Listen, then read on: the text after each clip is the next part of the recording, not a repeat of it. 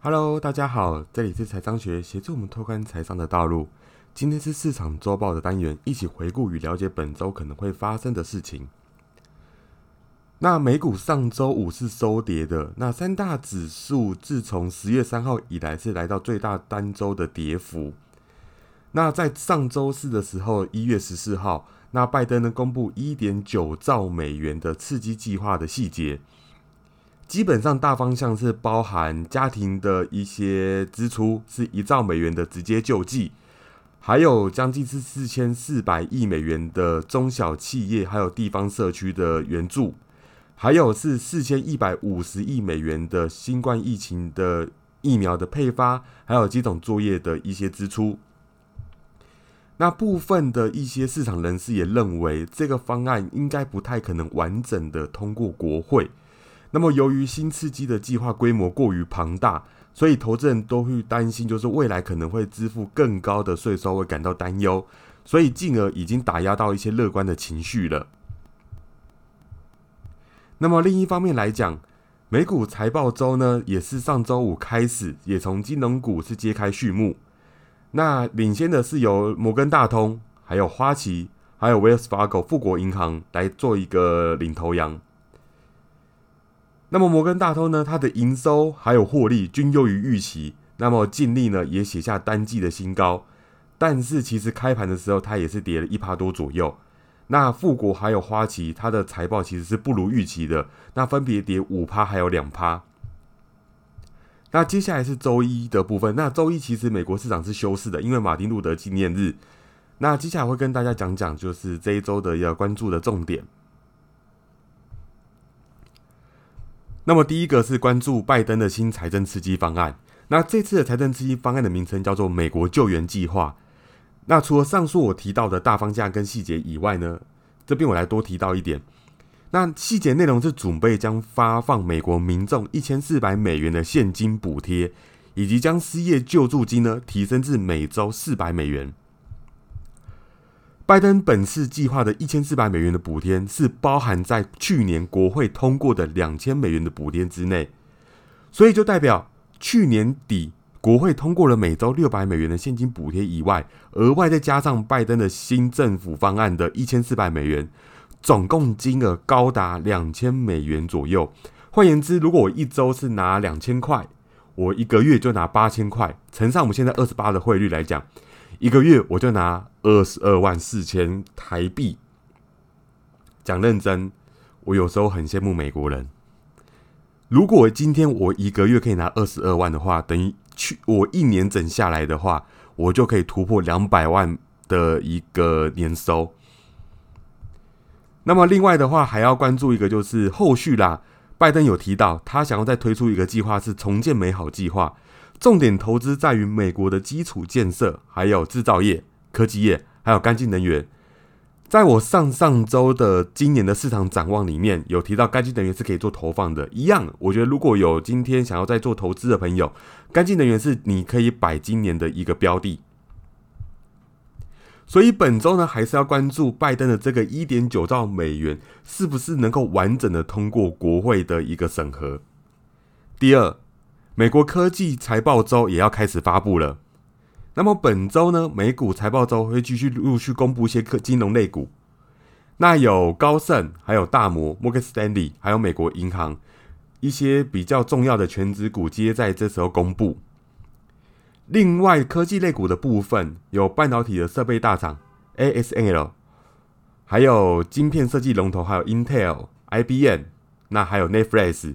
一些重要的科技类股也是在这周公布，所以看好这些科技类股的朋友们，那可以在这时候做投放。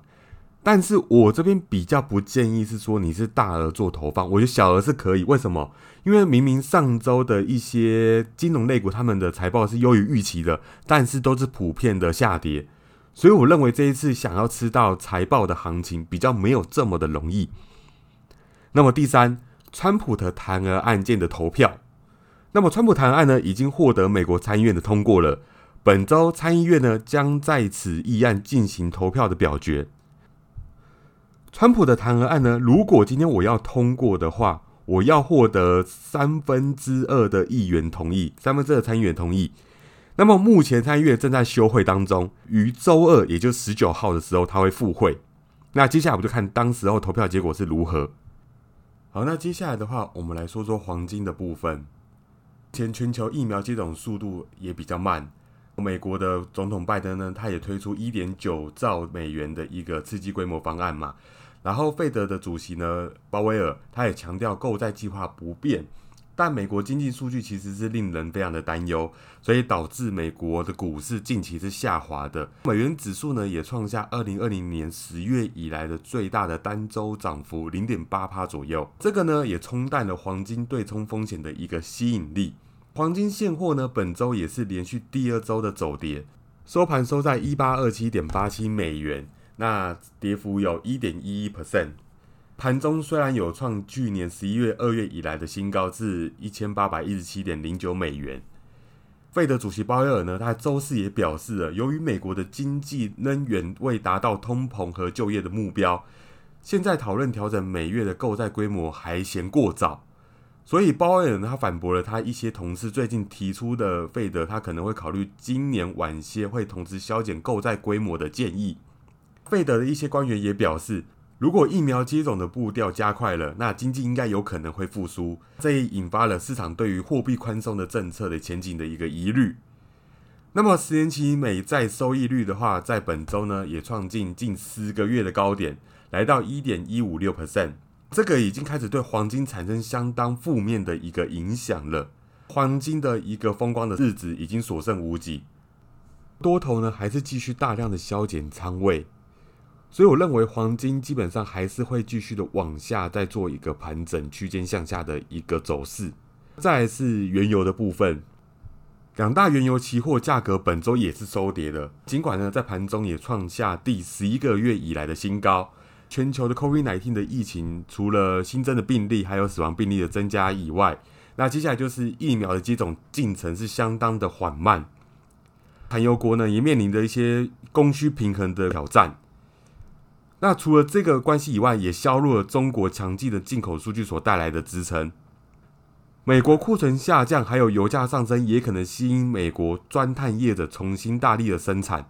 接下来比较重要的是，沙特阿拉伯它努力推动经济多元化，也让油市是长远的前景是不被看好的。好，那这边我快速做一个总结。那么有分析师呢预计，美国的 S M P 五百指数第四季度的一个收益将比去年同期下降八点八个 percent，主要还是因为疫情的持续的影响。但是如果这个事实发生的话，就代表一件事情：二零二零年第四季度将是 S M P 五百指数从二零零九年第三季以来的第三大的一个盈利下滑幅度，仅好过今年的第一季还有第二季。那么这也是该指数在过去八个季度当中第七次的一个收益下滑。刺激计划也让资产市场有看涨的一个趋势，而且啊，费德主席鲍威尔也淡化了很快升息还有缩减购债的可能性，因此金价有可能也会获得支撑。但是金价盘整的状态来看，并未有明显的一个向上突破的迹象。那么今天我就到这边，感谢这次的聆听。那也喜欢的朋友可以帮我点击订阅以及关注，还有分享。那也追踪我的 IG，我会不定时的更新市场上最新的资讯。那我们下次见。